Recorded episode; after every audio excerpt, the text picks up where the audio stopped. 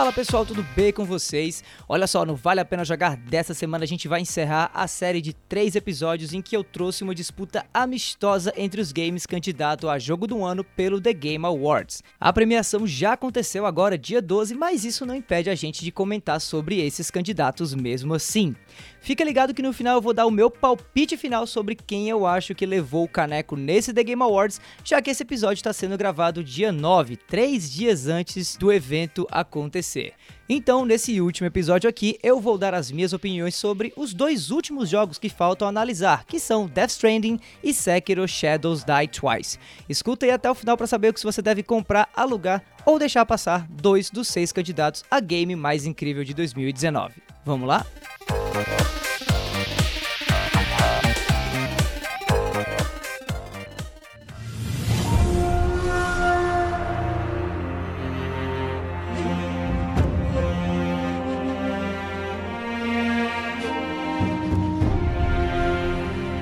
Bom, muito parecido com o que eu falei no episódio passado sobre Resident Evil 2 Remake e The Outer Worlds, os games que eu trago essa semana também saíram em pontos opostos do calendário desse ano. Um no comecinho e outro quase no final de 2019. Ambos excelentes games, tá? Mas talvez os dois candidatos também mais diferentes que eu comparei até agora nessa série de três episódios aqui no Vale a Pena Jogar. Daí, como os dois estão na disputa de jogo do ano, né, a brincadeira aqui é comentar sobre as principais diferenças e semelhanças entre eles, sem necessariamente colocar um contra o outro mesmo. Pela experiência que eu tive com os dois até agora, dá demais para falar deles focando nos prós e nos contras e no fim dando aí a minha opinião sobre qual eu indicaria você a comprar e qual eu indicaria para você alugar ou deixar quem sabe passar aí para, sei lá, uma promoção lá na frente, Black Friday do ano que vem e por aí vai. Até porque se não fosse assim, esse não seria um episódio de verdade do Vale a Pena Jogar, né? Bom, daí para deixar tudo organizadinho, eu vou comentar aqui sobre esses dois títulos a partir de quatro categorias diferentes, que são aquelas que eu mais me importo quando é para saber se um jogo é bom ou não mesmo. Enredo, gameplay, gráficos e diversão. A parada aqui não é nada nada científica, mas se você também não avalia a qualidade de um game usando uma fita métrica, vai entender direitinho do que eu penso sobre os dois games usando essas quatro categorias aí. Dito isso, bora nessa começar falando sobre os enredos de Death Stranding e Sekiro Shadows Die Twice.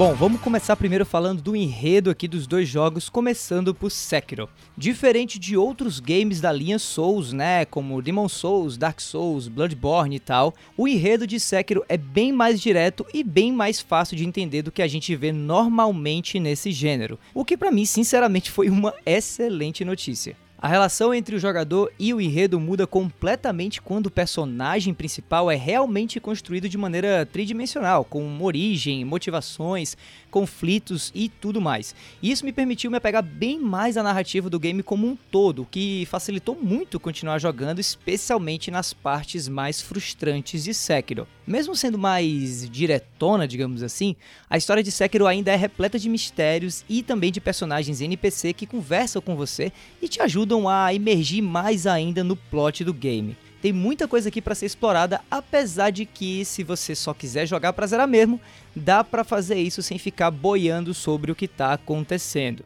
Assim como outros jogos da linha Souls, você tem ainda uma série de itens colecionáveis que você pode ir colecionando ao longo da jogatina, que vão expandindo um pouco mais sobre o lore, né, sobre o plot, sobre o enredo do mundo ao redor de Sekiro. Porém, se você quiser absolutamente ignorar esses itens e só ir percorrendo, digamos assim, a história principal, indo de cutscene a cutscene, ainda dá para entender bastante a pegada principal do game como um todo, sem você ficar se preocupando em ir atrás desses itenzinhos para tentar entender o que é que tá acontecendo. Algo que os outros games da linha Souls, como eu já mencionei, traziam e até era meio que uma, uma qualidade, um elogio que muita gente fazia sobre esses jogos.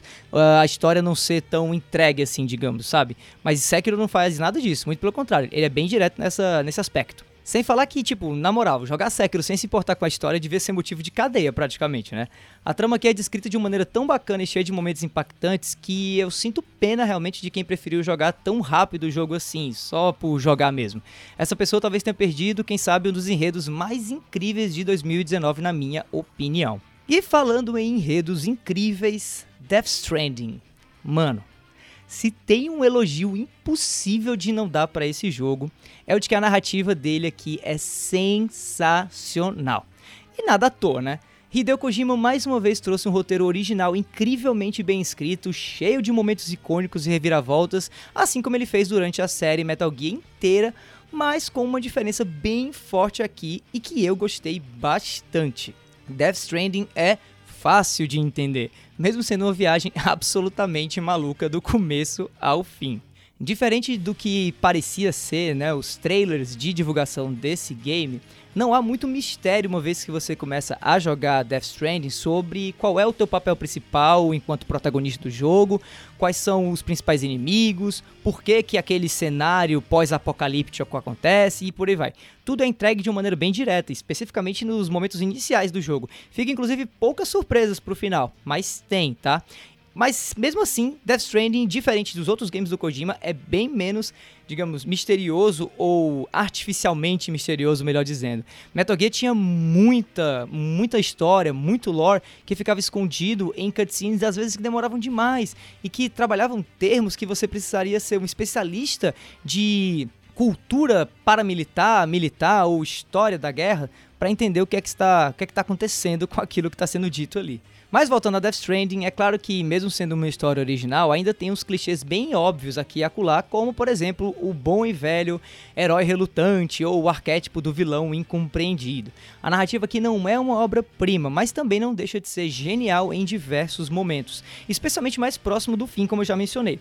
Eu não vou dar spoiler nenhum, mas tem algumas cenas perto do fim do jogo que, meu amigo, eu fiquei de queixo caído, tanto pelo roteiro quanto pela atuação dos atores animados digitalmente no game, que por sinal tão incríveis. Bom, dito tudo isso e pegando Sekiro e Death Stranding nessa categoria, eu acho que é empate técnico.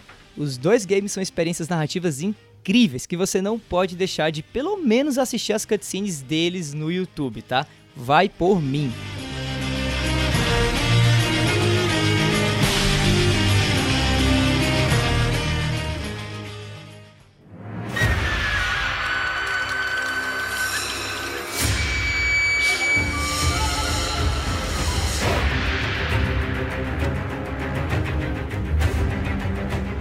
Categoria Gameplay. E aqui o bicho vai começar a pegar. Tá, primeiro vamos falar do gameplay de Sekiro. A desenvolvedora do jogo, a From Software, se tornou nessa geração sinônimo indiscutível de controles precisos e mecânicas de combate e travessia incrivelmente satisfatórias, sem perder aí o teor de complexidade e dificuldade mesmo dos seus jogos. É uma mistura muito bem feita de satisfação com um desafio que ganha sempre tons diferentes em cada novo jogo que essa equipe de desenvolvimento se propõe a fazer. E com Sekiro não foi nem um pouquinho diferente. Mesmo muita gente por aí até hoje dizendo que o jogo é daqueles que são difíceis só por serem difíceis mesmo, sabe? A real é que a jogabilidade de Sekiro consegue elevar ainda mais a qualidade que a From Software já havia demonstrado em games como Bloodborne e outros da linha Souls anteriormente. Esse aqui não é nem de perto um jogo simples ou acessível de se jogar, especialmente se você for um jogador casual, tá? É importante que se diga isso. Mas a dificuldade dele é justa e em nenhum momento você sente que o jogo tá tentando te lascar só para ser difícil mesmo, sabe? É uma proposta de desafio, mas que, quando é atacada de frente pelo jogador com dedicação, transforma a superação de cada obstáculo em algo altamente satisfatório. Talvez uma das experiências mais satisfatórias que eu tenha tido esse ano com um videogame. E olha que eu não sou fãzão assim da linha Souls necessariamente, mas Sekiro. Sekiro foi foda. Tanto que depois de Bloodborne, lá atrás em 2015, eu era crente que a From Software faria apenas uma continuação do game antes do fim dessa geração. Isso porque Bloodborne foi para mim o ápice desse gênero Souls, ou pelo menos aparecia isso na mídia, né? Até Sekiro ser lançado, na real. Depois do lançamento de Sekiro, é absurda a quantidade de elogio que esse game recebeu, inclusive em cima ou a partir de jogadores que eram fãs de Bloodborne. Já no caso de Death Stranding. Ah, elaiá, Death Stranding. Olha, galera, não vou mentir para vocês não, tá? Apesar de eu ter gostado de vários aspectos de Death Stranding, se tem um que eu detestei, esse foi o gameplay. Mas calma, calma, deixa eu explicar para vocês por que disso, tá? A proposta básica de Death Stranding é te jogar num mundo relativamente aberto e relativamente sem limites, com um objetivo relativamente simples: entregar encomendas de um lado para o outro. Eu confesso a vocês que quando eu entendi que a lógica do jogo seria essa, antes de jogar ele de fato, eu não vi muito problema. Inclusive, eu acreditava que a graça mesmo dele estava aonde realmente esteve, na mecânica de travessia, né? na possibilidade de utilizar diversos itens ou pensar em diversas estratégias que colocassem o teu personagem de um ponto A até o ponto B, cruzando qualquer tipo de obstáculo geográfico ou mesmo de inimigo ou de animais que eu achava que tinham no game uh, possíveis de serem colocados lá no mapa, né? Parecia para mim, de alguma maneira, talvez pela minha ingenuidade na época, que Death Stranding seria uma espécie de Breath of the Wild produzido pelo Hideo Kojima, que foi para mim um jogo excelente desse ponto de vista do gameplay e da travessia também, além do combate também que era muito satisfatório. O problema é que quando eu pus a minha mão no controle e comecei a jogar Death Stranding, mano, eu nunca vi um gameplay tão travado, pelo menos no começo, ou tão distante daquela expectativa que eu tinha ao assistir os trailers do game. Sério, minha perspectiva mudou completamente quando eu comecei a controlar de fato o personagem principal e notar que havia uma tentativa por parte dos desenvolvedores do game em tornar o mero ato de carregar uma caixa nas costas algo difícil e desafiador. E eu não sei se esse é o tipo de desafio que eu realmente gostaria de ter num game como esse. Sem falar que a mecânica de travessia é muito travada, é muito engessada, é totalmente pautada num certo senso de realismo que não cabe no universo fantástico dentro de Death Stranding. O resultado disso foi um game muito mais frustrante do que desafiador ou satisfatório uma vez que você supera esse desafio. Eu confesso que eu ficava rezando às vezes para terminar uma entrega logo, para ver logo aonde a história ia dar, já que eu tinha gostado bastante do elemento do enredo, como eu já mencionei anteriormente, e rezava também para que essa cutscene durava o máximo possível para não ter que voltar ao ato chato e tedioso e limitado de carregar coisas de um lado para o outro. Realmente foi uma experiência que eu não recomendo.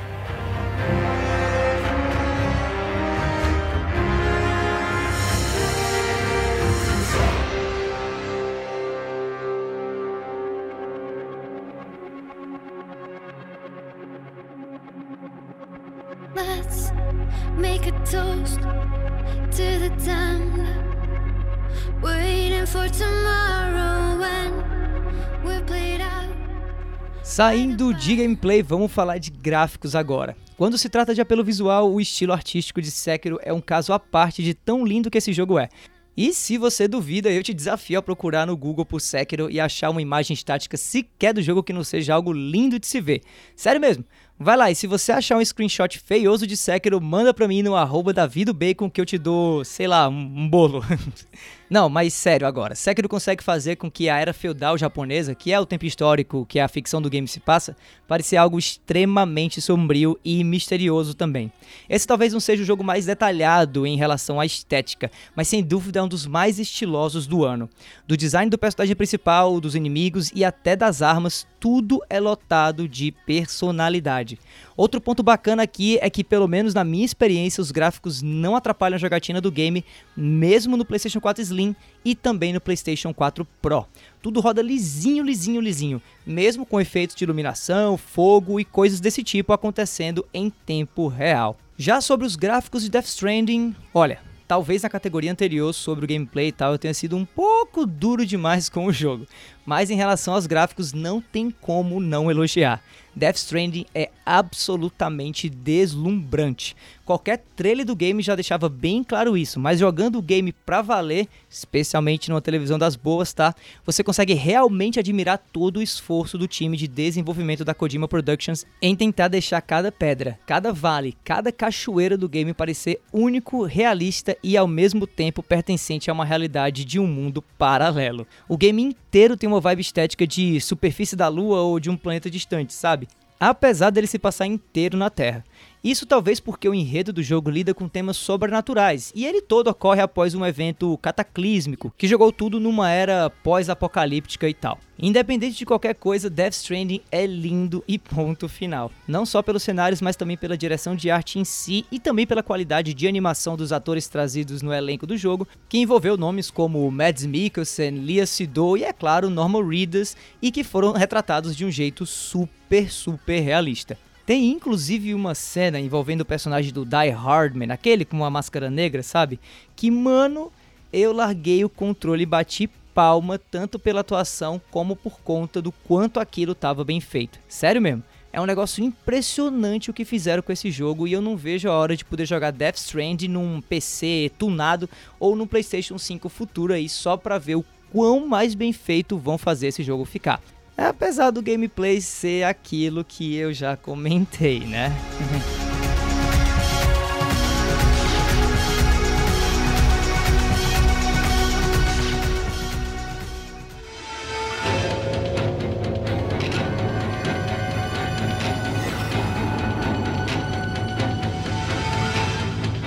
Olha, de todas as categorias que a gente trouxe nessa análise dos seis candidatos a Game do Ano pelo The Game Awards, a diversão é sempre a que eu mais gosto de comentar e ao mesmo tempo é a mais difícil de falar sobre também. No caso de Death Stranding e Sekiro a coisa fica ainda mais complicada, já que o conceito de diversão desses dois jogos muda demais. Deixa eu explicar melhor, tá? Tanto Death Stranding quanto Sekiro são jogos que não agradam a todos os tipos de jogadores hoje em dia, sabe? Alguém que curta um bom game de plataforma, com combatentes aqui e acolá, em que basta pular na cabeça do inimigo três vezes para matar, vai talvez detestar o combate e a movimentação de Sekiro.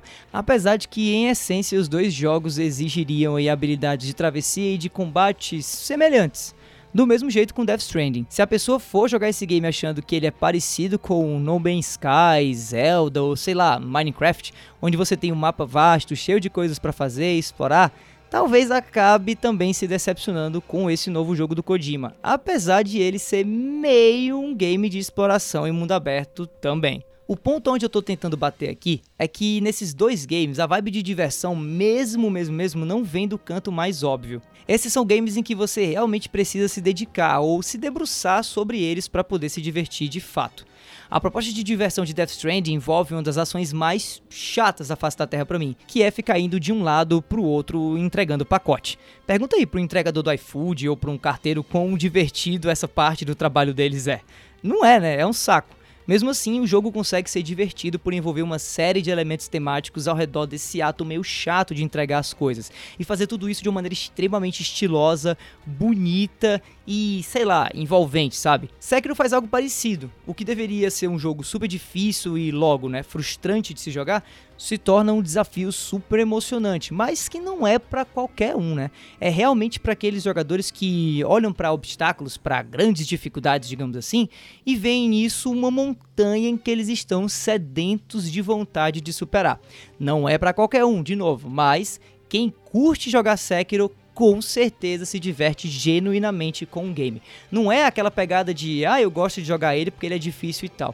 O jogo realmente é muito bom, mas não é um jogo bom para qualquer pessoa. Agora, se você quer entrar nessa série de games Souls, porque sei lá, curte ver vídeos sobre ou escuta pessoas comentando, talvez Sekiro seja a porta de entrada, digamos assim, para esse tipo de jogo. Apesar dele não ser, como eu já mencionei, um jogo fácil, mas é um tipo de desafio justo, autêntico, sincero, que se você entende e tenta superar de alguma maneira, você consegue se divertir demais com esse game, assim como também você consegue se divertir com Death Stranding apesar aí do gameplay que não é dos melhores. Bom, dito tudo isso, para finalizar a análise aí desses dois últimos jogos concorrentes à vaga de melhor jogo do ano no The Game Awards, o que eu tenho a dizer é que, apesar de Sekiro e Death Stranding serem dois jogos incrivelmente divertidos com qualidades específicas, entre esses dois games eu recomendaria Sekiro Shadows Die Twice ao invés de Death Stranding.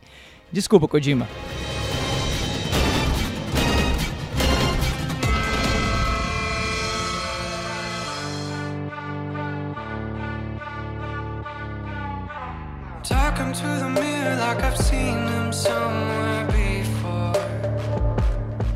Bom, pessoal, esse foi o terceiro e último episódio dessa série do Vale a Pena Jogar com os candidatos a jogo do ano pelo The Game Awards.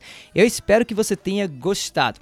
Independente de quem ganhou e se você está ouvindo ou não aí esse podcast depois da premiação já ter saído, meu voto iria para Resident Evil 2 Remake como o jogo que, dentre esses seis, foi para mim o melhor game de 2019. Olha, eu devo dizer que foi muito da hora para mim trazer esses comentários aqui sobre as minhas opiniões em relação a cada um desses candidatos, até para você ter uma ideia melhor sobre cada um deles, independente de quem realmente iria ganhar o prêmio de fato.